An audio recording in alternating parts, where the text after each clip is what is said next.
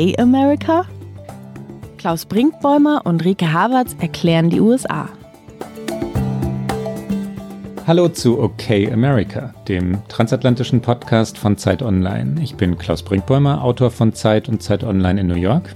Und ich bin Rike Havertz, Chefin vom Dienst bei Zeit Online in Berlin. Und äh, wir freuen uns, dass Sie wieder dabei sind zu unserer mittlerweile fünften Folge, die wir, wie schon die vergangenen, von Homeoffice zu Homeoffice gestalten. Äh, ich sehe den Klaus hier bei mir im Zoom, den wir jetzt ja alle ständig anhaben. Diese App, wo wir uns gegenseitig in Videokonferenzen begleiten. Jetzt begleiten wir uns heute auch in dieser Aufnahme. Und ich sehe Klaus in seinem äh, vertrauten Setting. Er sieht mich äh, im Hintergrund mit einer Michelle und äh, Barack Obama-Tüte, weil ich in meinem Schlafzimmer stehe und ich das, das aufnehme. nicht erkannt, aber es stimmt, ja, ja. Ich gehe ein Stück zur Seite, dann siehst du es, es ist äh, ein Mitbringsel aus Washington. Wir treffen uns also heute wieder im Homeoffice, um über die USA zu reden, natürlich auch über Corona, aber heute auch ein bisschen über Joe Biden. Dazu später mehr. Erstmal natürlich die Frage an dich, Klaus, wie geht's dir denn? Verwirrt ist, glaube ich, das Wort äh, dieser Tage. Verwirrt, weil die, weil die Botschaften hier so durcheinander schwirren und ähm, und weil selbst dann, wenn man alles lesen möchte, also die Journalisten, Journalistinnen sollten ja so viel wie möglich lesen und mitkriegen von all dem, was was nun wirklich äh, wahr ist äh, selbst dann ist es schwierig herauszufinden, was nun wahr ist. Die Zahlen, die Fallzahlen äh, sinken leicht, also die neuen Infektionszahlen pro Tag. Die Todesraten in New York und New Jersey sind gesunken in den letzten Tagen. Im Moment sind die aktuellen Zahlen diese, dass wir ähm, über eine Million Infizierte sind, über 56.000 äh, Toten in den USA, deutlich über 56.000 Toten. Es ähm, werden bald die für diese Nation ja traumatischen Vietnam-Todeszahlen, das waren 58.000 Amerikaner damals, erreicht werden. In New York äh, 17.000 Tote, über 17.000 Tote. Äh, New York ist nach wie vor dramatisch, auf dramatische Weise getroffen von all dem. Vor allem, darüber haben wir beim letzten Mal ja schon geredet, die Bronx, Queens, also die, die ärmeren Stadtteile, wo die Menschen noch sehr viel dichter ähm, zusammenleben als, als in Manhattan. Verwirrend ist das Ganze deshalb, weil, äh, das wirst du mitgekriegt haben natürlich, weil einzelne Bundesstaaten wie Georgia, äh, Florida längst dabei sind, wieder, wieder zu öffnen, weil die Regierung Donald Trump vorneweg ähm, am einen Tag für die Öffnung plädiert, am nächsten ähm, den Gouverneur von Georgia dafür kritisiert, dass der seinen Bundesstaat wieder öffnet. Es geht so hin und her. Und ähm, ich habe Zweifel daran, dass dieses Land diszipliniert genug ist, kollektiv diszipliniert genug ist, äh, eine zweite Welle zu verhindern. Wie ist es in Deutschland? Aus der Ferne wirkt das ehrlich gesagt im Moment etwas ähnlich. Das ist auch ein bisschen ähnlich. Natürlich sind die Zahlen bei uns immer noch ganz andere, aber es ist so, dass es hier ein bisschen gelockert wurde und wenn ich so bei mir in Kreuzberg vor die Tür trete, dann habe ich immer so einen inneren Widerstreit zwischen meinem inneren Ordnungsamt und meinem inneren Freiheitsdrang. Ich verstehe alle, die vor die Tür gehen. Ich gehe ja auch vor die Tür. Ich versuche mich aber immer noch sehr zu disziplinieren und daran zu halten, was eben die Maßgabe ist, nur mit einer Person treffen, den Abstand einhalten. Und dann trete ich halt raus und sehe bei schönstem Wetter die Gruppen am Kanal sitzen, die Leute im Supermarkt sehr eng beieinander stehen, auch wenn sie nicht gemeinsam einkaufen. Und ich verstehe das alles, dass man irgendwie keine Lust mehr hat und dass man auch so einen, so einen inneren Drang hat, seinen Radius wieder zu vergrößern. Aber das macht mir natürlich dann gleichzeitig auch Sorge, wenn man eben die Debatten über die zweite Welle verfolgt. Wenn man jetzt sieht, dass bei uns auch laut Robert Koch Institut die Infektionszahlen wieder steigen. Und ich glaube, viele Menschen hier wie in Amerika glauben, wir sind irgendwie am Ende dieser Geschichte angelangt. Und ich glaube, das ist halt dieses große Missverständnis, dass wir eigentlich erst ganz am Anfang stehen. Und äh, das macht mir so ein bisschen Sorge und natürlich die ganz kleine Privatimperie. Ich habe die Freibad-Saison für mich abgeschrieben. Wir haben in dieser Sendung schon mehrfach drüber gesprochen, genauso wie du vermutlich deine Segelsaison ein bisschen aufgibst. Aber ich bin dann einfach ähm, ganz ambitioniert und mutig äh, letzte Woche anbaden gewesen im See, habe es aber nur fünf Minuten ausgehalten. Trotzdem war es ganz toll und ich hoffe, dass ich irgendwie wenigstens die Seesaison jetzt äh, kontinuierlich irgendwie eröffnen kann für mich. Das Wort ist anbaden. Also bei mir heißt es Anbaden, ja. Also eigentlich schwimme ich ja ganzjährig, aber Anbaden heißt es eigentlich, wenn man das erste Mal draußen schwimmt. Und ich glaube, letzte Woche waren so gefühlt zwölf Grad im See hier außerhalb von Berlin. Und ähm, es war hart, es war aber auch ganz toll. Und ähm, jetzt gucke ich mal, ob ich mich vielleicht so mit Neopren noch weiter ranrobbe an die Freischwimmersaison. Wie sieht's mit dem Segeln aus, Klaus? Na, ansegeln ähm, sehe ich noch nicht wirklich. Allerdings gab es eine, eine Rundmail, und das zählt zu den verwirrenden Botschaften, äh, eine Rundmail des Segelclubs, der äh, in, in welcher Stand, äh, wer, wer mag denn helfen beim zu Wasser lassen der Boote und beim Aufriggen, also Maststellen und so, alles, was, was so ein, was so ein Segelschiff braucht, damit es dann startklar ist. Und die Leute, die dort Mitglied sind, also die, mit denen ich geredet habe, meine Freunde fragen sich, wie, Moment, Moment, Moment, wie jetzt, ne? Also wir sind alle aufgefordert, zu Hause zu bleiben und don't leave your apartment. Ähm, hörst du ständig im Radio, Polizei fährt tatsächlich mit Autos durch den Washington Square Park, durch diese engen Wege, um Leute äh, voneinander wegzutreiben, die, die Maskenpflicht durchzusetzen, zu verhindern, dass mehr als zwei Leute zusammenstehen. Und dann kommt plötzlich eine E-Mail vom Segelclub, äh, lass uns nächste Woche die Boote startklar machen machen und bitte am 8. Mai mit der Regattasaison beginnen. Das geht so durcheinander. Und ähm, das ist meine kleine Welt. In der großen amerikanischen Welt äh, kommt ja hinzu, und die ist, glaube ich, für unsere Hörer und Hörerinnen interessanter, äh, Wie, kommt du glaubst, hinzu, die interessieren dass die sich nicht für unsere Bade- und Segelsaison? Komm.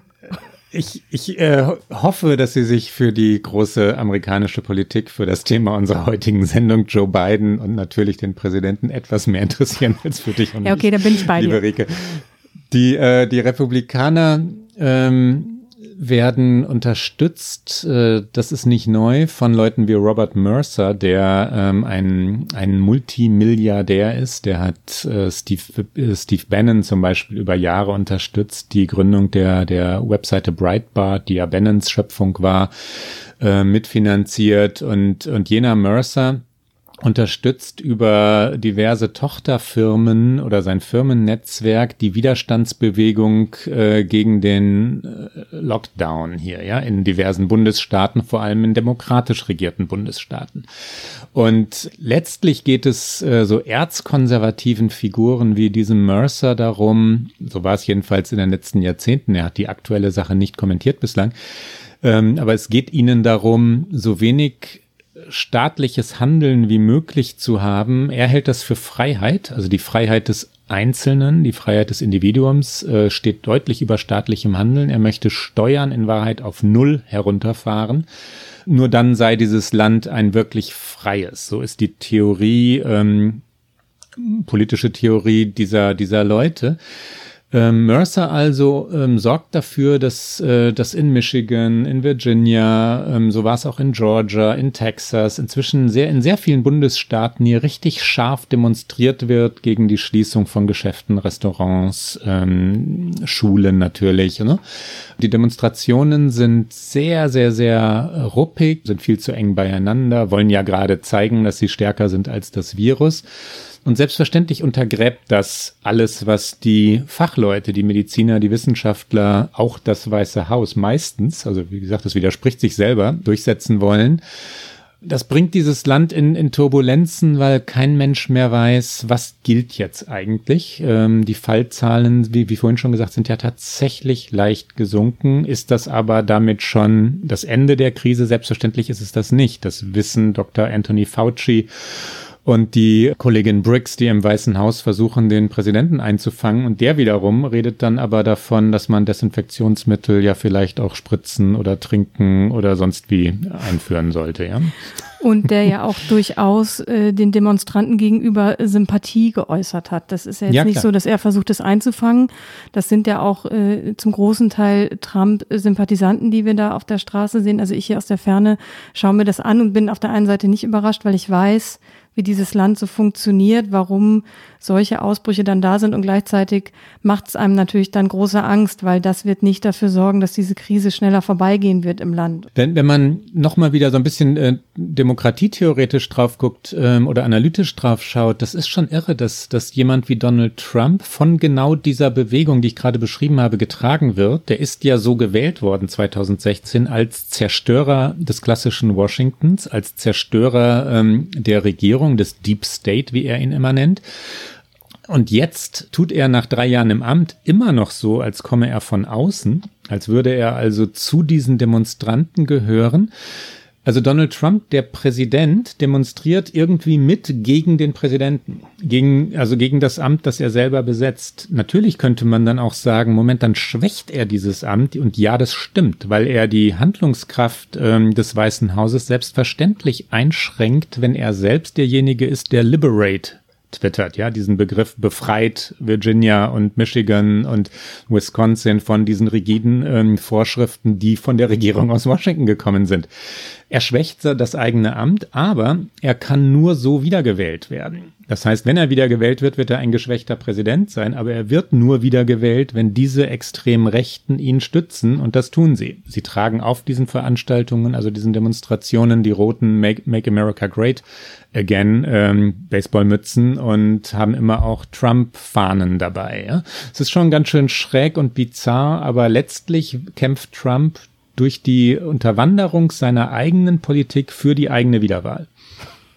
Das hast du jetzt sehr schön erklärt und ich habe dem gar nichts hinzuzufügen, außer dass natürlich eigentlich der Mann ist, der das verhindern möchte, Joe Biden ist. Über den wollen wir nämlich heute ein bisschen ausführlicher und länger sprechen. Joe Biden ist jetzt gar kein Systemsprenger. Joe Biden ist eigentlich ein Teil des Systems. Weniger, äh, wenige Leute sind mehr Establishment als Joe Biden, muss man sagen, in der amerikanischen Politik. Wir werden über seine Biografie und seine Politik noch länger sprechen. Aber als erstes natürlich auch einen Blick darauf werfen, wie denn Joe Biden mit dieser Krise und diesem Wahlkampf umgeht. Denn die große Frage ist ja, wie man einen Wahlkampf gewinnen kann, ohne das Haus zu verlassen. Und Joe Biden sitzt in seinem äh, Keller in Wilmington in Delaware und versucht irgendwie jetzt Online-Wahlkampf zu machen, was nicht unbedingt das ist, was diese Kampagne als, ich sage mal, Centerpiece ihres Wahlkampfes auserkoren hatte. Also Joe Biden war da doch eher immer noch so ein bisschen klassischer unterwegs und jetzt auf einmal äh, ist er und ist sein ganzes Team gezwungen, diesen Wahlkampf darauf auszulegen, dass er ihn von zu Hause bestreiten muss. Der Mann ist 77, er ist definitiv Risikogruppe, er wird sehr abgeschlossen abgeschirmt. Es gibt kaum Leute, die in dieses Haus kommen. Er hat, er hängt ständig am Telefon. Er macht ganz viel jetzt ähm, Online-Town Halls. Er hat diesen Podcast, über den wir schon gesprochen haben, der mittlerweile sogar sowas ist, was man sagen kann, das kann man sich mal anhören.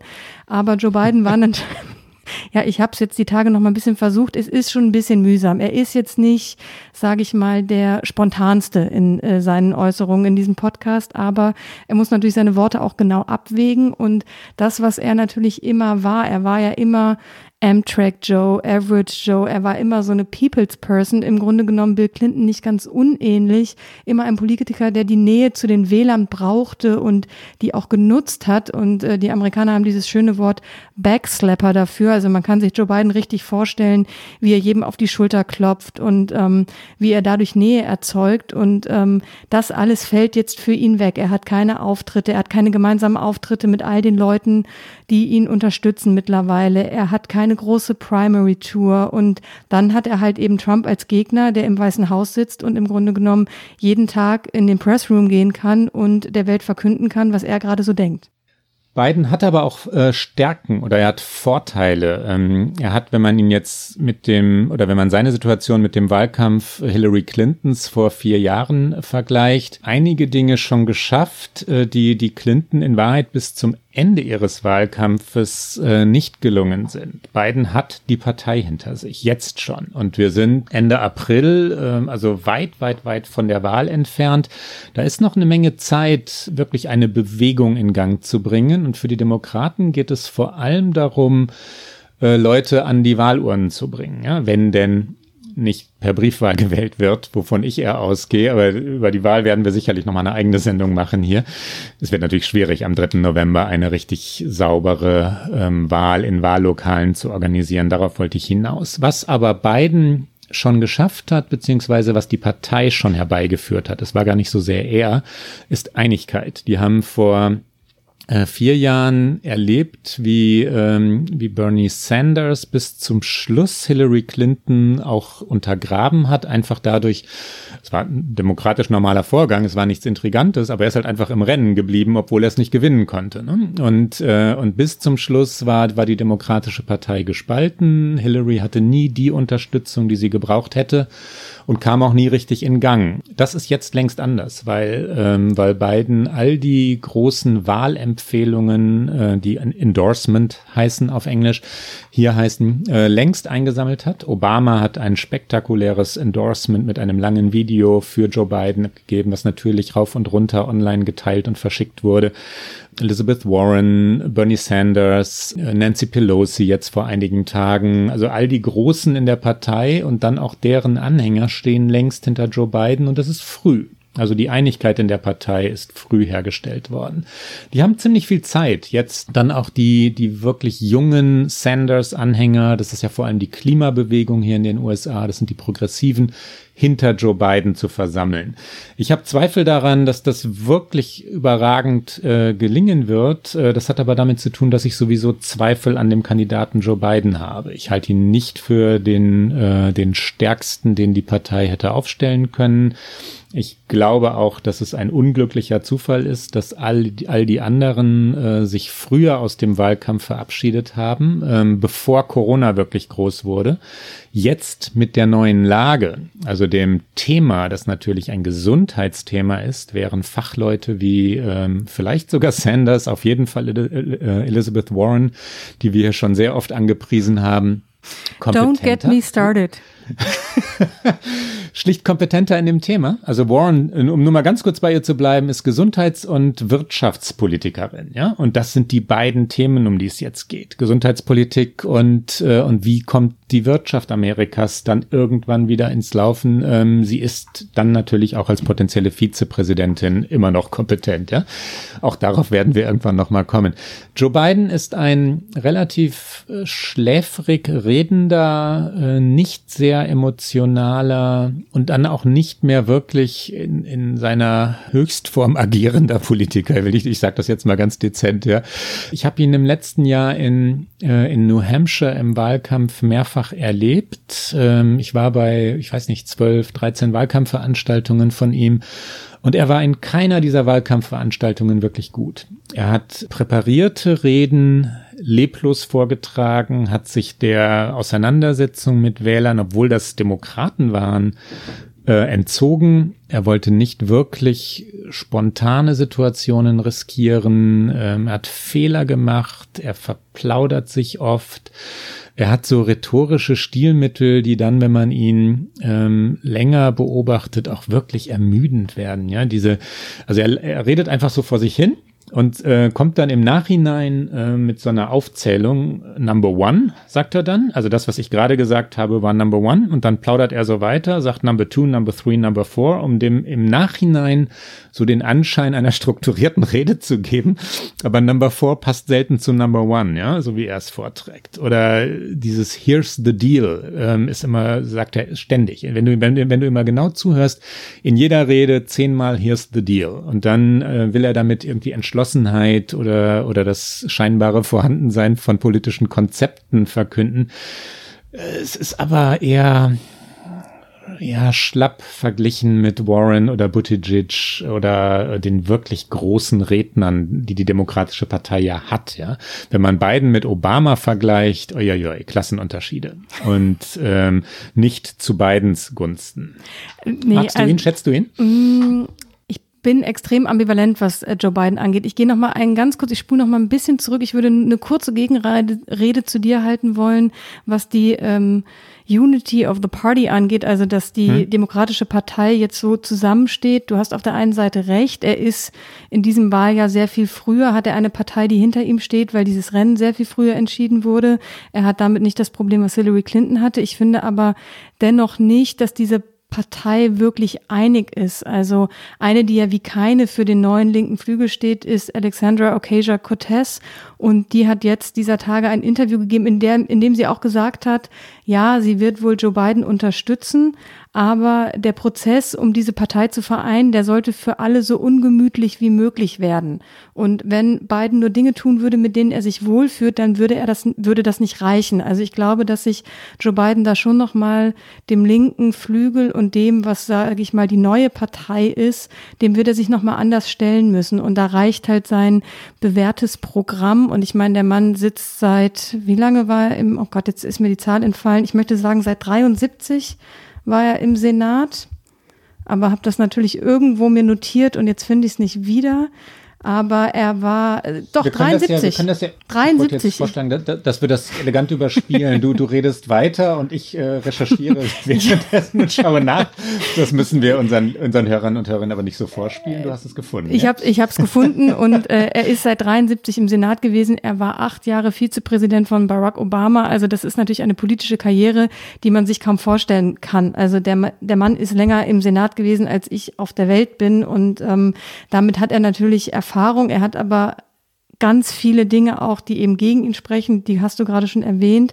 Ich, du hast diesen Vergleich zu Obama gezogen, den kann er nur verlieren. Natürlich kann er den nur verlieren, weil ich habe äh, Joe Biden noch nie als brillanten Redner erlebt. Und diese Vizepräsidentschaft unter Obama, die ist auch interessant, weil die versucht er auf der einen Seite für sich zu nutzen. Also immer wenn Obama äh, gepriesen wird und in einem positiven Licht dasteht, dann sagt Joe Biden, ja, und ich habe unter dem Mann acht Jahre die Vizepräsidentschaft gemacht. Und das hilft natürlich auch bei afroamerikanischen Wählern, die ihn vielfach sehr sehr schätzen, weil sie diese Obama-Nostalgie haben und die mit ihm verbinden.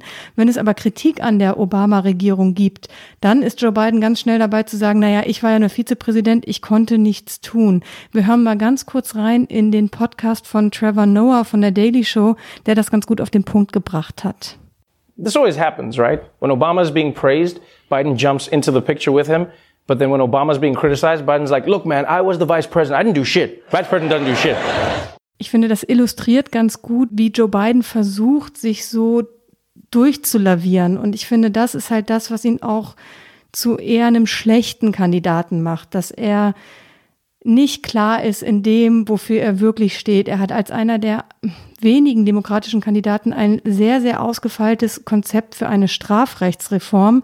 Das klingt jetzt erstmal irgendwie sehr theoretisch und irgendwie weit weg. Das ist in den USA aber tatsächlich ein wichtiges Thema, weil ähm, die Gefängnisse sind völlig überfüllt, das Strafrecht ist teilweise übertrieben hart, da sind ähm, rassistische Gründe äh, spielen eine große Rolle, weil Afroamerikaner sehr viel häufiger in Gefängnissen sind für Vergehen, die nicht so schwer sind wie äh, weiße Vergehen im Vergleich. Und er hat ein großes Konzept aufgestellt, wie diese Strafrechtsreform aussehen kann. Absurderweise hat er aber in den 90er Jahren dafür gesorgt, dass genau dieses Strafrecht, so wie es jetzt ist, existiert.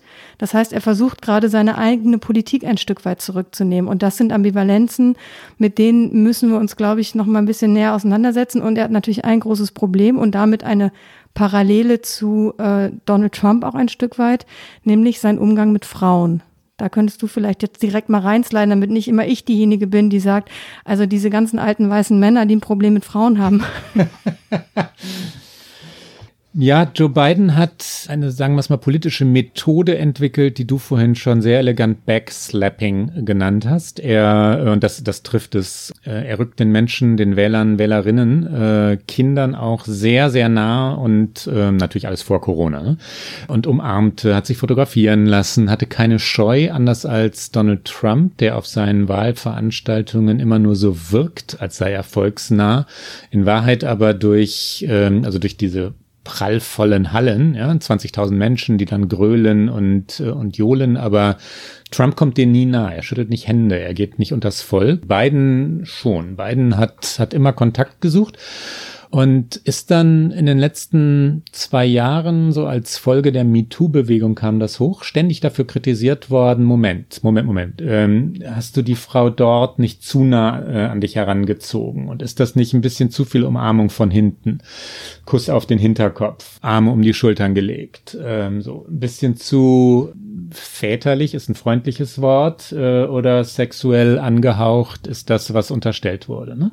Und dann gibt es zwei wirklich große Themen, die Joe Biden in dieser Sache betreffen und die sind groß. Ähm, das eine ist heute historisch, aber er hat es nie wirklich auflösen können. Das ist das sogenannte Anita Hill Hearing oder ja doch Anita Hill Hearing. Es ging nicht um Anita Hill.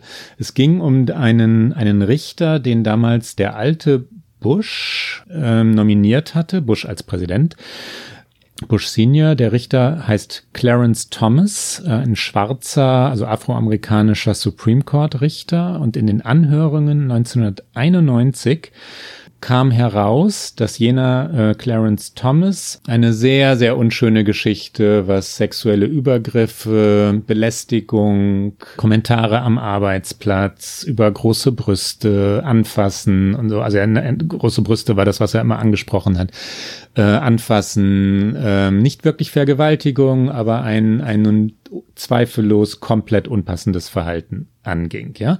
Anita Hill hatte ähm, hatte mit, mit Thomas zu tun, hat ausgesagt vor dem Senat und, ähm, und Biden war derjenige, der das Komitee leitete. Und er führte Anita Hill vor, weil er sie nicht wirklich äh, ausreden ließ, sehr scharf befragte, drei Zeuginnen, die für sie aussagen wollten, nicht zu Wort kommen ließ, also gar nicht vorlud äh, letztlich dafür sorgte, dass äh, Clarence Thomas durchkam. Joe Biden, das ist auch wichtig, hat nicht für Thomas gestimmt bei der Abstimmung im Senat. Thomas ist mit 52 zu 48, wenn ich es richtig im Kopf habe, durchgekommen. Streng nach Parteilinien. Die Republikaner, hatte ich schon gesagt, Bush hatten ihn nominiert. Biden hat gegen ihn gestimmt, aber er hat in der Anhörung dafür gesorgt, dass Thomas ganz leicht davonkam und dass vor allem Anita Hill, die tapfer war. Ja, ähm, das ist ja wirklich eine Leistung, ähm, das haben wir in den vergangenen Jahren immer wieder erlebt, dann überhaupt in dieser amerikanischen Öffentlichkeit auszusagen äh, über solche äh, Geschichten aus der Vergangenheit.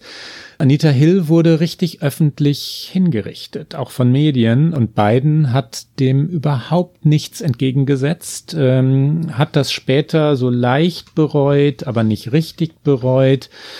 Hat einmal gesagt, sehr früh, uh, I should have attacked the attackers. Uh, das war ein, Interview mit der Washington Post. Danach hat er sich aber immer wieder herausgewunden, hat in seiner eigenen Biografie den Fall, Autobiografie, den Fall komplett zu unterschlagen versucht. Äh, Anita Hill hat mal gesagt, ähm, he said, I am sorry if she felt she didn't get a fair hearing. Also wenn sie sich wirklich verletzt fühlt, dann tut es mir leid, was keine wirkliche Entschuldigung war, so eine, so eine Entschuldigung über Eck, ja.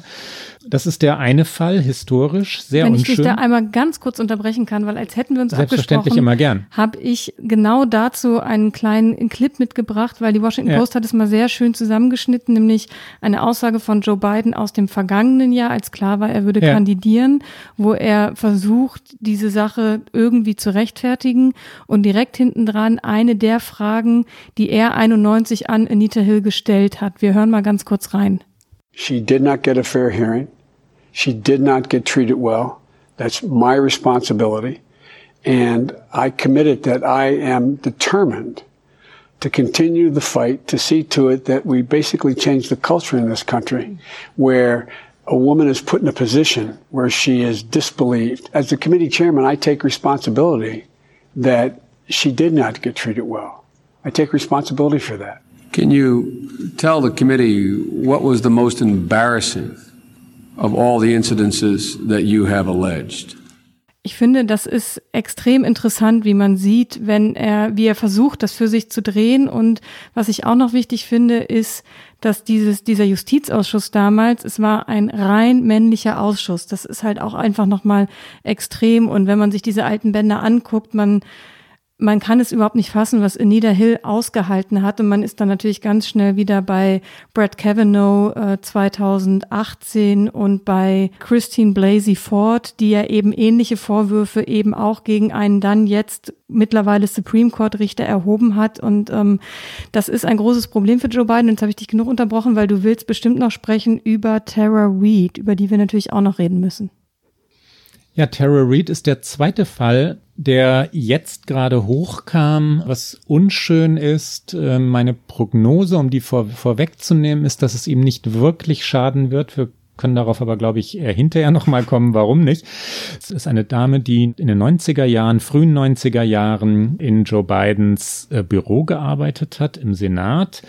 Tara Reid sagte jetzt vor einigen Wochen, äh, er habe sie an eine Wand gedrängt äh, und mit dem Finger penetriert. Das Detail ist unschön. Ich habe gerade kurz gezuckt, soll ich es sagen in diesem Podcast? Das ist aber wichtig, weil sie das zunächst nicht gesagt hatte.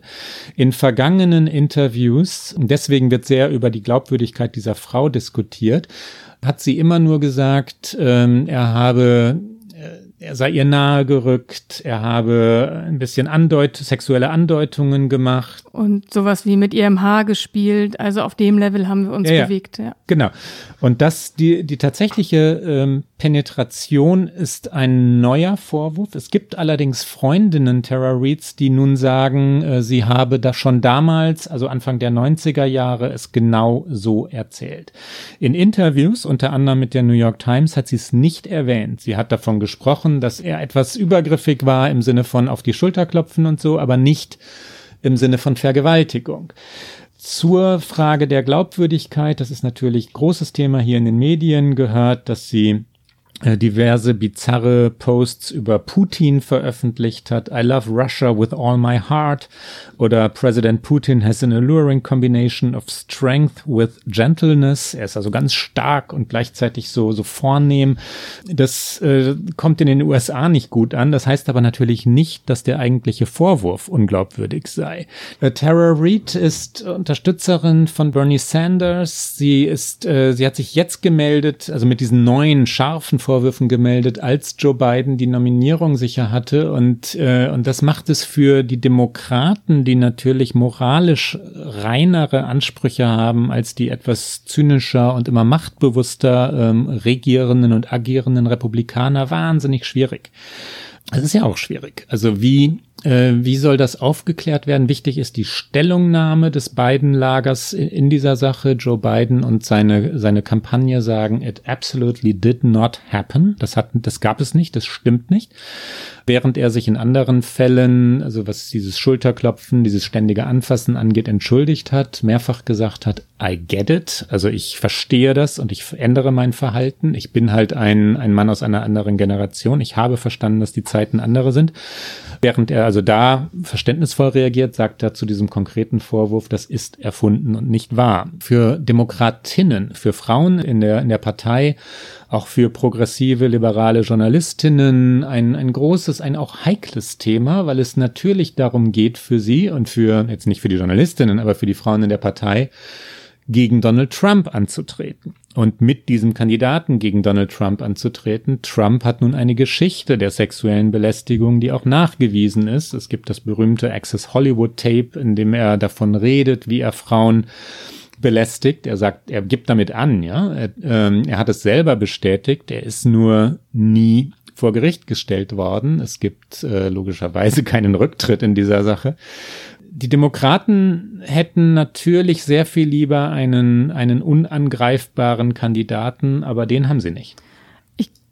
Gehe da mal als junge, progressive, linke Frau kurz rein, weil ich finde, das ist im Grunde genommen das große Drama dieses Wahlkampfes, dass sich diese Nation zwischen zwei Männern entscheiden muss, die im Grunde genommen indiskutabel sind. Also Donald Trump ist auf ganz vielen Leveln indiskutabel. Ich finde nicht, dass Joe Biden auf allen Ebenen indiskutabel ist, aber unabhängig davon, was an den Vorwürfen von Tara Reid dran ist, was, was diese neuerlichen, schwereren Vorwürfe angeht, finde ich allein wie er schon sich am Anfang dafür gerechtfertigt hat, dass er halt Frauen zu nahe gekommen ist und gesagt hat, er sei halt aus einer anderen Zeit und das sind sich verschiebende Normen und er wolle künftig zurückhaltender sein. Das ist ein Bullshit-Argument. Entschuldigung, ich muss es einmal so sagen. Ich habe mich damals schon aufgeregt, ich rege mich wieder auf und das ist eigentlich etwas, wo ich sagen kann, ich könnte keinem dieser Männer meine Stimme geben, schon auf Grundlage dessen,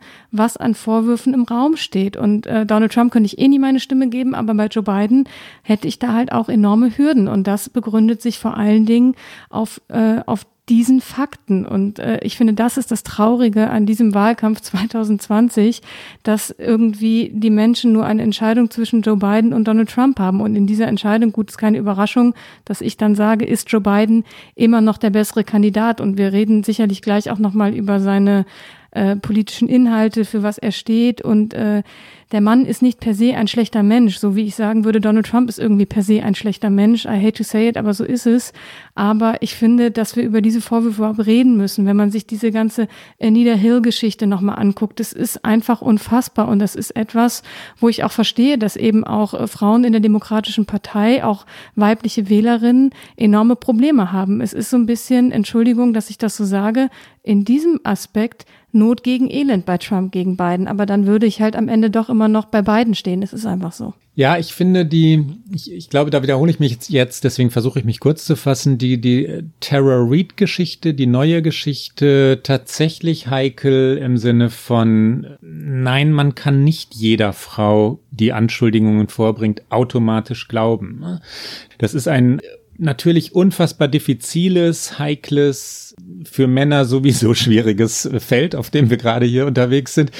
Die Frage aber, ist die Zeugin glaubwürdig, äh, gehört natürlich dazu. Die muss, die muss dazu gehören dürfen und, äh, und ich finde es fragwürdig, wenn eine Frau ähm, wie Tara Reid ganz, ganz, ganz, ganz spät mit dem entscheidenden Punkt kommt, obwohl sie auch vorher schon ja nichts zu befürchten hatte und in die Öffentlichkeit gegangen ist, ja. Absolut. Ähm, das, das erhöht die Glaubwürdigkeit. Das ist aber wichtig. Also wenn wir jetzt beurteilen, wir reden wir hier wirklich über zwei Vergewaltiger, ähm, ist Belästigung wirklich auf dieser Ebene anzusiedeln, du hast das Wort indiskutabel verwendet, äh, ist das wichtig? Glaubt man dieser Frau? Es gibt Männer, die unschuldig beschuldigt wurden und ich sage nichts gegen die MeToo-Bewegung und mir wären andere Kandidaten, Kandidatinnen in diesem Fall, äh, in dieser Wahl lieber gewesen, weil sie kompetenter sind ne? und weil sie, ähm, weil sie etwas ja auch Unangreifbares hineintransportiert hätten, jünger gewesen wären. Ich, äh, ich finde jemanden wie, wie Buttigieg mit äh, jetzt, glaube ich, 39 Jahren, ich glaube, der hatte Geburtstag,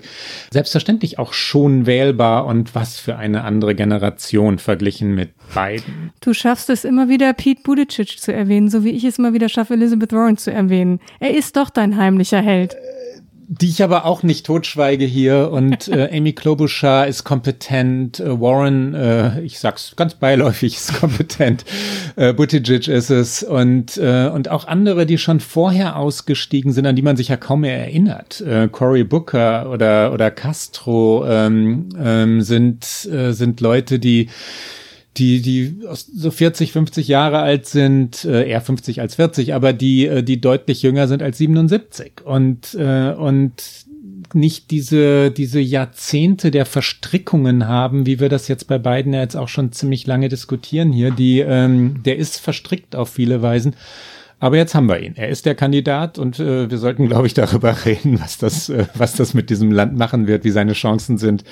Vielleicht mal einen Schritt weitergehen, oder? Mhm. Auf jeden Fall. Ich finde es trotzdem wichtig und richtig, dass wir auch so lange über genau diesen Punkt gesprochen okay. haben, weil es ist einer der entscheidenden Faktoren natürlich auch in seiner Kampagne und wir könnten wahrscheinlich ganze Sendungen damit füllen, was Glaubwürdigkeit angeht und die MeToo-Bewegung sowieso und indiskutabel, nur um das nochmal kurz abschließend zu sagen, meine ich damit, was für ein Bild von Frauen beide im Grunde genommen haben und immer wieder gezeigt haben. Und Trump auf einem Niveau, da wollen wir wirklich gar nicht drüber reden. Aber das finde ich natürlich, ich bin 39, das kann ich nur indiskutabel finden. Da kann ich auch keine, keine schönen Worte für finden. Aber du hast total recht. Lass uns nochmal über Joe Biden und seine Politik reden, weil das hat er ja nun auch. Er hat äh, sehr, sehr lange Politik gemacht und er hat auch ein relativ äh, ausführliches Wahlprogramm natürlich.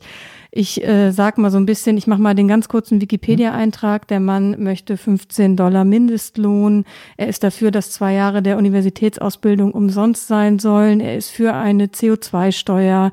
Er ist aber für keine flächendeckende Gesundheitsversorgung. Das ist der große Unterschied zum Beispiel auch zu Bernie Sanders und ein Thema, was natürlich gerade in dieser Corona-Krise total wichtig ist. Er sagt aber, er möchte, dass äh, Tests ausgeweitet werden. Die sollen den Bürgern nichts kosten. Auch ein möglicher Impfstoff Impfstoff soll die Bürger nicht finanziell belasten. Also da versucht er sich, glaube ich, zu öffnen. Und da ist vielleicht auch die Frage, und da interessiert mich auch deine Einschätzung, wie sehr Bernie Sanders ihn vielleicht jetzt noch pushen kann im Punkto Gesundheitsreform und was da noch möglich ist in diesem Land. Ich beende aber vorher kurz meinen Wikipedia-Eintrag und sage, er ist für Background-Checks bei Waffenkäufen. Er ist dafür das DACA-Programm, was Obama für minderjährige illegale Einwanderer geschaffen hat, fortzuführen. Also er ist sicherlich kein progressiver Demokrat. Er ist aber jetzt auch nicht konservativ kann er auch als Demokrat gar nicht sein. Und ich glaube, er versucht da irgendwie den guten Mittelweg zu gehen zwischen, ich möchte die Wähler zurückgewinnen, die halt vor vier Jahren für Trump gestimmt haben. Also die weiße Mittelschicht, untere Mittelschicht, ähm, Arbeiterklasse, all diese Menschen will er erreichen. Da auch immer seine Inszenierung als Average Joe, als jemand, der in Pennsylvania geboren ist, der auch immer noch sehr enge Verbindungen zu diesem Staat ähm, hat und der, glaube ich, sein ähm, tatsächlich sein Wahlkampfbüro, sein Headquarter ist auch tatsächlich in Pittsburgh, Pennsylvania, also nicht in Delaware, wo er wohnt.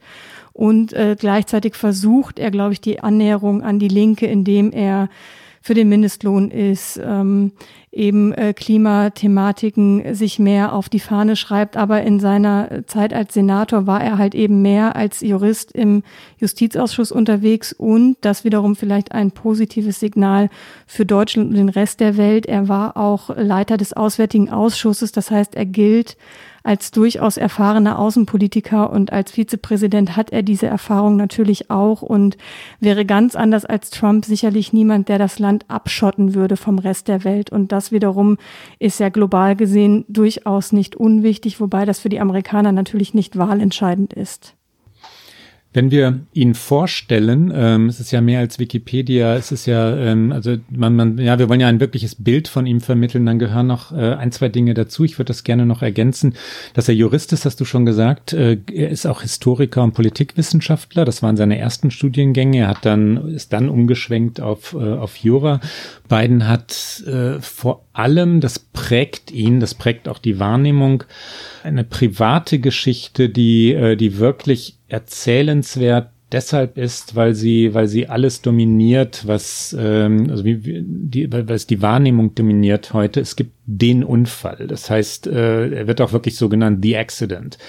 Er hat sein, hatte sein, das ist ein schöner amerikanischer Begriff, High School Sweetheart, also seine, seine ähm, Gymnasiumsliebe, äh, geheiratet. Nilia, ich habe gerade den Vornamen kurz gesucht, der war mir entfallen. Nilia.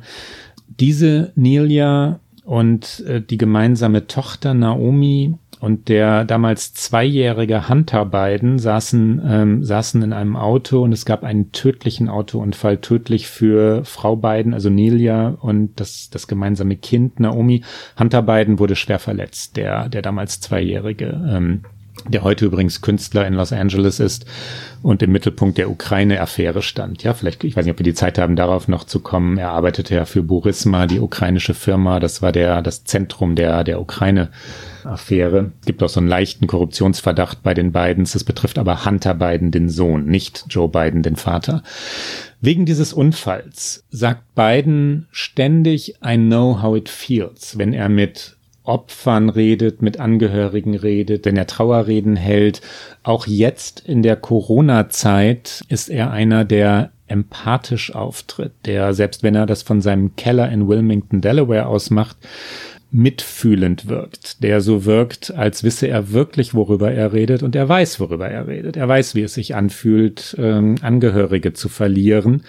Das ist ganz wichtig, wenn man über die Chancen bei der kommenden Wahl nachdenkt, weil Donald Trump so nicht wahrgenommen wird. Trump, ähm, ob man ihn nun mag oder nicht, aber er redet in, wenn er, wenn er täglich seine Pressekonferenzen macht, jetzt hat er es ein bisschen eingeschränkt, von sich. Er redet davon, ähm, wie er auf Facebook oder ähm, Twitter wahrgenommen wird, wie seine Einschaltquoten sind. Er redet nicht von den Opfern. Er hat nicht einmal Flaggen in Washington DC auf Halbmast setzen lassen. Er will die Opfer nicht thematisieren. Ähm, ich weiß nicht, ob er es nicht erträgt, ob er es irgendwie als Zeichen seiner eigenen Schwäche versteht oder ob er schlicht ähm, das Mitgefühl nicht hat. Ich würde letzteres vermuten, ich weiß es aber nicht. Ähm, Joe Biden hat dieses Mitgefühl Ähm, und er hat diese private Geschichte, die ihn den Menschen sehr nahe bringt. Sie kennen die beiden Familie seit The Accident und begleiten auch das Schicksal der beiden, ähm, weil es eine dramatische Geschichte ist. Joe Biden ist längst wieder verheiratet, aber er hat einen zweiten Sohn, Bo,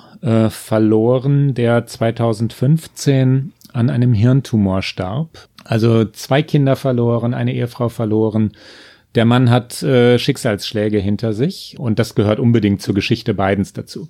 Absolut. Und da zeigt er, finde ich, auch eine extrem glaubwürdige Empathie. Das nimmt man ihm wirklich ab. Das ist auch das, was man jetzt, wenn man seinen Online-Wahlkampf verfolgt, merkt oder was Leute, die daran teilnehmen, sagen, dass sobald auch äh, Kinder im Raum sind oder es um solche Schicksale geht, er, da ist er dann auch irgendwie besser bei sich. Also da wird er dann auch rhetorisch stärker. Da ist er, das nimmt man ihm einfach ab. Und die Tragik des äh, Todes von Bo Biden 2015 ist ja auch, dass Joe Biden durchaus auch damit geliebäugelt hatte, 2016 schon anzutreten und das dann aufgrund der Tatsache, dass sein Sohn gestorben ist und in einem Nebenaspekt sicherlich auch damit zusammenhing, dass Hillary Clinton gesagt hat, das ist jetzt mein Jahr und hier kommt mir bitte kein, kein starker Gegner aus der eigenen Partei noch in die Quere. Aber das, das macht es alles noch umso tragischer, dass sich viele auch gewünscht hätten, dass Joe Biden es 2016 äh, schon versucht. Er hat es ja äh, schon zweimal erfolglos versucht. 1988 und 2008 war er schon mal Präsidentschaftsbewerber und ähm, hat es nicht geschafft. Und ich finde auch, das ist wiederum eine große Stärke von ihm, dass durch diese persönlichen Schicksale und dass er auch sehr offen äh, mit diesen Dingen umgeht, das ist wiederum etwas, was er im Wahlkampf definitiv Donald Trump voraus hat. Und natürlich kann niemand in Donald Trump hereingucken. Ich würde dir aber recht geben, ich würde einfach sagen, es ist der Mangel an Empathie, warum Donald Trump niemals über die Opfer spricht. Das ist, also ich glaube nicht, ich glaube, er würde es schon ertragen, aber ich glaube, dass es einfach ihm daran mangelt, genauso wie er eben auch nicht wirklich nah an seine Wähler rangeht, äh, auf einer emotionalen Ebene. Das ist ja alles immer nur auf Show ausgerichtet. Ja, es ist wirklich interessant, weil, weil der Unterschied schon auffällt, äh, wenn Mike Pence dann das Mikrofon übernimmt bei diesen Pressekonferenzen und sich dann bei den Helfern und Helferinnen bedankt und deren Mut preist und und tatsächlich sagt, über 50.000 Opfer, das ist eine nationale Tragödie. Ähm, und Mike Pence ist nun auch kein warmherziger Mensch, ja, aber der, ähm, der spricht es immerhin aus. Äh, Trump, es wäre falsch, wenn wir sagen würden, er hätte es nie erwähnt. Das stimmt nicht, weil er es in seinen Manuskripten, die ihm seine Mitarbeiter mitgeben, manchmal stehen hat. Und dann nuschelt er es so runter und liest es so vor. Ähm, ähm, I'm grateful und dann das, das ist, also er labert das so herunter, ja, dass er, dass er schon, schon dankbar sei. Er sagt es aber nie, wenn er frei das Wort ergreift, wenn er auf Fragen antwortet, wenn er wirklich bei sich ist, dann kommt es schlicht nicht vor und das ist ein riesiger Unterschied. Das schafft, wie gerade aber schon gesagt, Joe Biden selbst aus seinem Keller, ähm, in seinem Podcast, in Interviews und ich glaube, dass das, wenn es äh, in die Wahl hineingehen wird, äh, also in den 3. November hineingehen wird, ganz entscheidend sein wird. Biden versucht, ein warmherziger, mitfühlender, gut vorbereiteter, an Wissenschaft glaubender, auf Teamspiel setzender ähm, Kandidat zu sein. Äh, er versucht sich jetzt schon vorzubereiten. Das ist auch interessant, wenn man hört, was aus seinem, aus seinem Haus in Wilmington so, so durchsickert. Also zwei Mitarbeiter dürfen immer rein. Ähm, er bekommt Briefings in National Security, also nationaler Sicherheit. Er bekommt Briefings, was Corona angeht, was, was wirtschaftliche Daten angeht, tägliche Briefings. Er versucht Entscheidungen zu simulieren dort. Er will vorbereitet sein. Er will also professionell sein. Und ich glaube, wenn das denn stimmt, wenn das nicht nur einfach Erzählung ist aus, äh, aus seinem Keller dort, äh, also wenn das wirklich die Wahrheit ist, diese täglichen Briefings und so, dann ist er professionell. Donald Trump äh, ignoriert seine Briefings selbst jetzt, da er der Präsident ist. Ja, also der Kandidat ist professioneller als der amtierende Präsident. Das sagt ja auch etwas aus. Absolut. Und ich glaube, das ist die Taktik, mit der Biden versuchen wird, jetzt in den November zu kommen. Diese Mischung aus Warmherzigkeit und Empathie. Also sein Slogan ist ja auch Our best days still lie ahead. Also so das Beste liegt noch vor uns. Und ich glaube, es vergeht kein Wahlkampfauftritt, keine Sendung, wo er nicht ab einem gewissen Punkt über the soul of this nation spricht. Also er möchte irgendwie, das ist so ein bisschen der Obama-Move, ohne dass er das natürlich äh, mit, mit der Art Wucht und Kraft irgendwie verkörpern kann wie Obama damals. Aber dieses, wir müssen diese Nation und die Seele dieser Nation wieder reparieren. Und er sagt, sagt natürlich ganz klar wieder reparieren, weil drei Jahre Trump hat das kaputt gemacht. Das ist, glaube ich, so seine eine Strategie. Und auf der anderen Seite das Erfahrung, Erfahrung, Erfahrung. Ich weiß, wie es ist, Entscheidungen zu treffen. Ich kann handeln, ich bin handlungsfähig, ich lasse mir Briefings geben, ich umgebe mich mit Experten, ich höre auf Leute, ich äh, bin reasonable, wie der Amerikaner so schön sagt. Also ich, ich meine, das ist absurd, dass dieser Mann vor ein paar Tagen getwittert hat und genauso hat er es anmoderiert. Ich kann nicht glauben, dass ich das sage, aber bitte trinkt kein Bleach. Also bitte trinkt keine Bleichmittel, bitte macht nichts mit Desinfektionsmitteln. Und eben dieses, ich kann nicht glauben, dass ich das sagen muss, sagt natürlich auch viel aus über, über äh, das Faktenniveau, was teilweise eben aus dem Weißen Haus kommt. Und dem versucht er sich natürlich als Mann mit großer Erfahrung entgegenzusetzen. Und das ist das, wo ich irgendwie am Ende auch stehe. Ich habe letzten Sommer mit einer seiner langjährigen Beraterinnen gesprochen, äh, deren Namen ich nicht erwähnen darf, weil sie nur so offen war, weil wir vertraut miteinander sprachen und da war noch nicht klar, ob Joe Biden antreten wird. Und dann sagte sie zu mir, ich gehe abends ins Bett und an einem Abend denke ich, oh Gott, Warum macht er das bloß? Warum macht er es, wenn er es macht? Und am anderen Abend gehe ich ins Bett und sage, hoffentlich macht er es. Also Joe Biden verkörpert irgendwie so beides. Und das war eine seiner sehr, sehr langjährigen Beraterinnen, die eben alle seine Stärken und seine Schwächen kennt. Und das ist natürlich kein Mensch ist ohne Schwächen und kein Kandidat wird jemals der perfekte Kandidat sein. Aber äh, im Vergleich zu Trump würde ich persönlich sagen, überwiegen natürlich seine politischen und menschlichen Stärken. Na, die Republikaner hatten sich äh, darauf vorbereitet, ähm, einen Wahlkampf gegen eine äh, Partei zu führen, die, die für Amerika Sozialismus bedeuten würde. So haben sie ja die, die Demokraten dargestellt. Ne? Socialism ist das, was die Republikaner den Demokraten bei jedem, nahezu jedem politischen Vorschlag, der von der Linken kommt, ähm, also aus dem linkeren Spektrum dieser Gesellschaft, machen. Das hätte funktioniert gegen Sanders, das hätte funktioniert gegen Warren. Das, damit ist Joe Biden nicht einzufangen, weil der ein Mann aus der Mitte der Gesellschaft ist. Socialism ist nun wirklich nichts, was bei Biden irgendwie haften bleibt. Worauf sich die Republikaner äh, schon vorbereitet haben. Das, das sickert aus in Washington DC so, so aus der Partei heraus, auch aus dem Weißen Haus. Äh, Trumps Strategen reden off the record davon. Das war, dass sie Biden als schlicht ähm, zu alt. Sie, sie wollten ihn als senil darstellen, ja, als einen Mann, der vergesslich ist.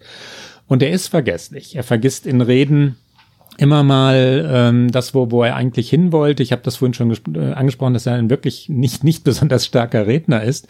Er vergisst manchmal in Aufzählungen, äh, dass er noch zwei, drei Sachen sagen wollte und, und wirkt das dann selber mit so einem Nevermind ab. Es ist nicht so wichtig und dann geht er woanders hin.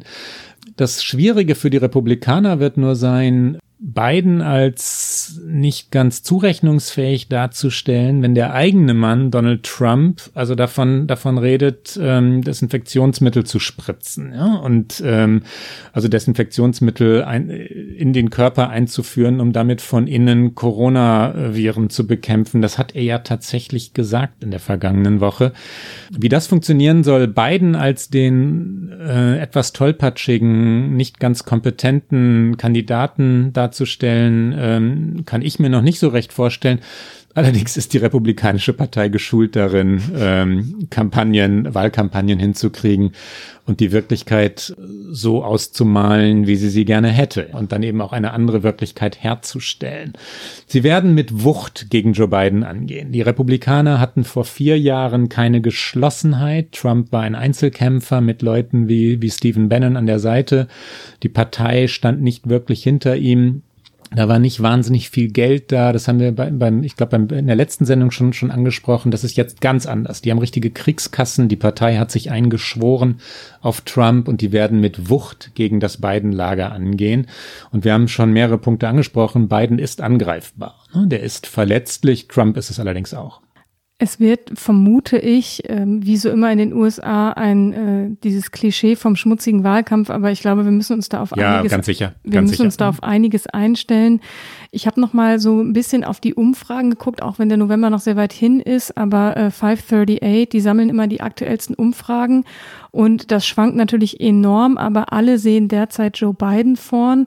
Das äh, reicht von so 29 zu 65 Prozent Verhältnissen bis aber auch zu so knappen 45 und 44 Prozent Margen. Und bevor wir jetzt zu unserem fast schon traditionellen November-Orakel kommen, lass uns äh, ganz kurz noch, aber wirklich in einem kurzen Style, ich würde schon noch gerne wissen, weil das wird natürlich auch entscheidend sein für die äh, Strategie, wer wird die Vizepräsidentin-Kandidatin an Joe Bidens Seite? Wen holt er sich da rein? Es werden ja, es kursieren Namen über Namen, allein damit könnten wir eine Stunde Sendung füllen, aber wer ist dein Tipp?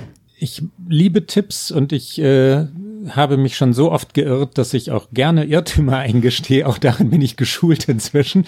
Aber die, äh, die, die Vorhersage ist schlicht nicht möglich, weil, äh, weil Biden, glaube ich, selbst in der Entscheidungsfindung noch, noch ganz weit entfernt ist davon, auch jetzt nur zwischen zwei Kandidatinnen auszuwählen. Das Feld ist noch so weit offen. Ähm, mein Wunsch ist äh, Elizabeth Warren, weil die, ich habe es neulich irgendwo gelesen, ich kann jetzt die Quelle nicht mehr nennen, weil ich vergessen habe, wo es stand. Äh, she was made for these times. Ähm, also sie, äh, ich, es könnte in der New York Times gewesen sein, vielleicht aber auch ganz woanders. Die Frau ist kompetent in genau den Dingen, um die es jetzt geht. Ja, wenn Biden klug ist, äh, also rein fachpolitisch klug ist, dann überlegt er sich, äh, wer ist die Kandidatin, die mir jetzt bei den Themen, die wir haben, und die sind groß genug, diese Themen, am besten helfen kann. Und dann müsste er bei, bei Elizabeth Warren landen aus Kompetenzgründen. Sie bringt ihm aber nicht unbedingt Wählerstimmen in Regionen, die wichtig sind, weil sie aus Massachusetts stammt, wo sowieso demokratisch gewählt wird. Amy Klobuchar aus dem mittleren Westen kommend äh, bringt Wähler mit und Wählerinnen mit, die Biden möglicherweise brauchen wird oder ganz sicherlich brauchen wird. Äh, Gleiches gilt für Stacey Abrams, äh, Afroamerikanerin, die eine der Favoritinnen ist, weil natürlich Afroamerikaner ähm, ähm, die organisierten Afroamerikaner sagen, du musst, du musst, du musst eine schwarze Vizepräsidentin nominieren, damit du wirklich auch schwarze Wähler und Wählerinnen, Wählerinnen mobilisieren kannst, lieber Joe. Ähm, Stacey Abrams ist unbedingt Favoritin. Ich finde sie nicht wirklich stark. Ich finde nicht, dass sie sie sich hervorgetan hat durch, äh, durch politische Wucht. Sie wollte Gouverneurin in Georgia werden und hat es verloren. Sie hat es nicht geschafft.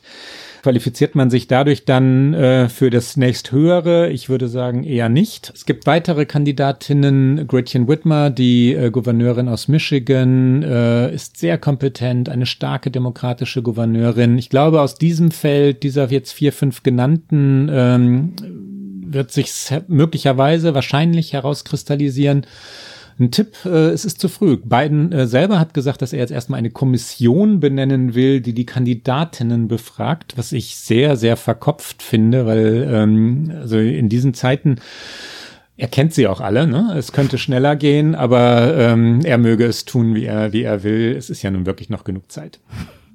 Ich liebe deine Einsatzantworten, die sich dann so über vier Minuten ziehen, lieber Klaus. Oh, Entschuldige, unsere, Rike, ja, ja. unsere Produzentin äh, Maria liebt sie, glaube ich, auch, weil sie Ja, dann wieder weiß. streng mit uns sein wird, weil wir überziehen. Wir machen das jetzt einfach so. Meine Wunsch-Vizepräsidentschaftskandidatin werde ich als Cliffhanger nicht verraten. Das hebe ich mir auf für unsere nächste Sendung. Du hast sie jetzt ja alle Mhm. vorgestellt und äh, ich habe natürlich eine Favoritin, werde sie aber jetzt nicht nennen. wir sparen uns auch mal unser November-Orakel, weil ich glaube, wir orakeln noch ein bisschen lange und äh, werden dann beide wieder sagen, ja, also es ist noch zu früh, aber eigentlich muss es Joe Biden gewinnen und eigentlich wollen wir Donald Trump nicht im Weißen Haus sehen. Auch das heben wir uns auf und ich würde sagen, gehen direkt über in unseren, ich bin nämlich schon sehr, sehr, sehr gespannt, äh, was du diese Woche mitgebracht hast, ob es wieder ein Quiz wird oder vielleicht etwas anderes oder eine geografische Sache aus New York. Wir gehen direkt über in unsere schöne Rubrik Get Out. Nee, das versau ich dir jetzt, ähm, dass du eine Auswahl von Kandidatinnen, in der ähm, Elizabeth Warren auftaucht, ähm, offen lässt und dann tatsächlich von Cliffhanger sprichst, finde ich sehr cool. Nun also, Ja, okay, aber Warren ist nicht mein Favorit. Das ist jetzt ein Cliffhanger. Dann haben wir einen, einen wahren Cliffhanger und ich freue mich auf die Auflösung. Ähm, wir kommen zu Get Out.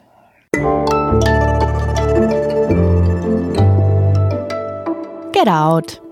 Ich habe es diese Woche mal ganz anders gemacht. Wir wollen uns mit, äh, mit dieser Rubrik ja, ja selbst und, und dann auch gegenseitig überraschen. Kein Quiz und nicht einmal lustig. Ähm, weißt du, wie, wie New York abends um 19 Uhr ist? Weißt du, was hier passiert?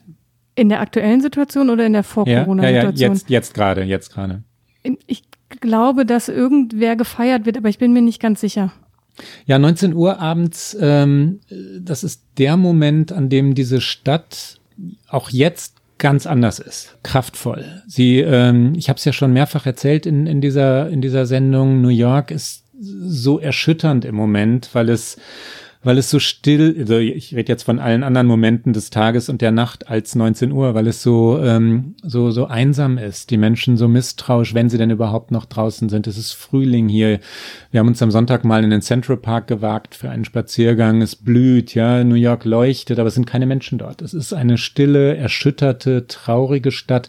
Auch deshalb, weil sie ja, natürlich von dieser Krise so erwischt wurde, weil New York aber zugleich versteht, dass diese Stadt so gemacht ist für Krisen wie diese und es werden weitere kommen. New York City versteht wirklich, dass auch die nächste Welle und dann die Viren, die danach kommen, diese Stadt wieder treffen werden, ja, und dass, äh, dass diese, dass, dass New York City nicht so robust ist, wie es mal gedacht hat. Und abends um 19 Uhr kommen die Menschen dieser Stadt symbolisch zusammen, also im, im, natürlich nur im übertragenen Sinne, denn alle hier stehen an ihren Fenstern, klatschen, singen. Manchmal gibt es irgendetwas ganz Überraschendes, also Musikinstrumente, die dann eingesetzt werden und danken den Ärzten, Ärztinnen, den Helfern, Helferinnen äh, dem Pflegepersonal in den Krankenhäusern. Und ich möchte einfach nur vorspielen, äh, als Moment der Besinnung, was ich hier aus meinem Fenster abends um 19 Uhr höre. Ich habe gestern das äh, Smartphone mal aus dem Fenster gehalten.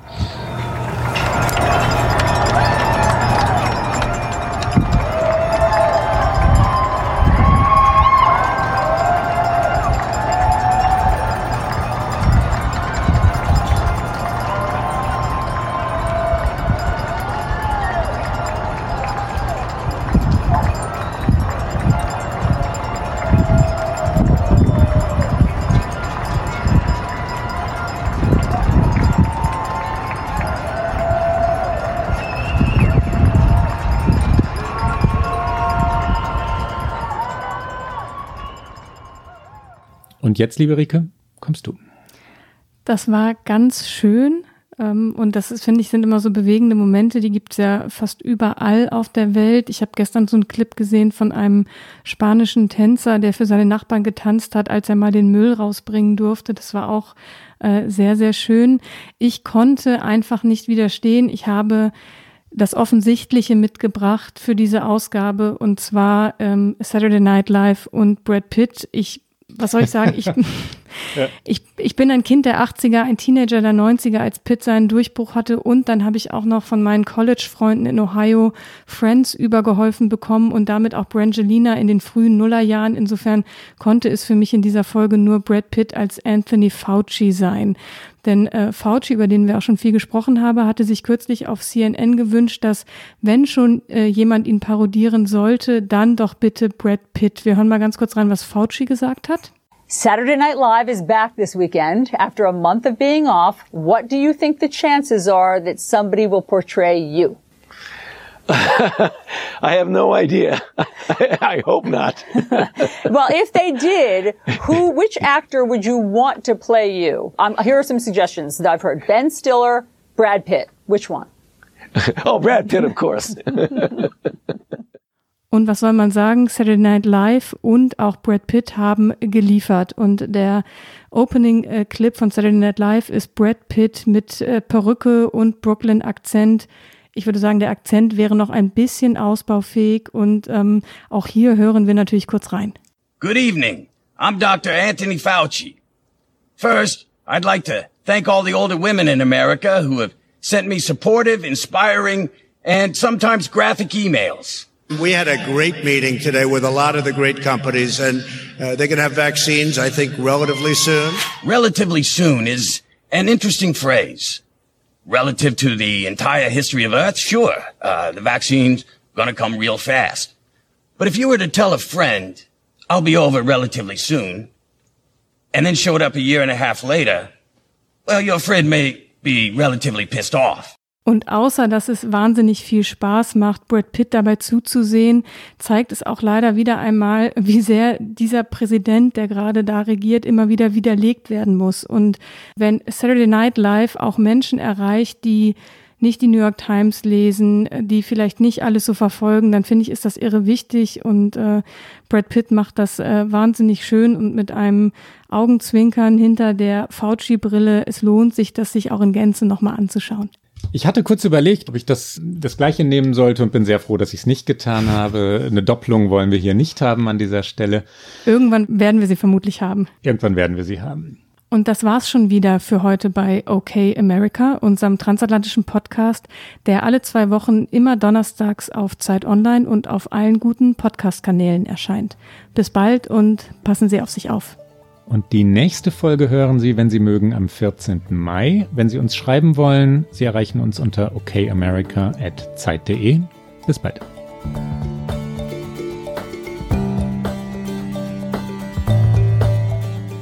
Okay America ist ein Podcast von Zeit Online, produziert von poolartists.de.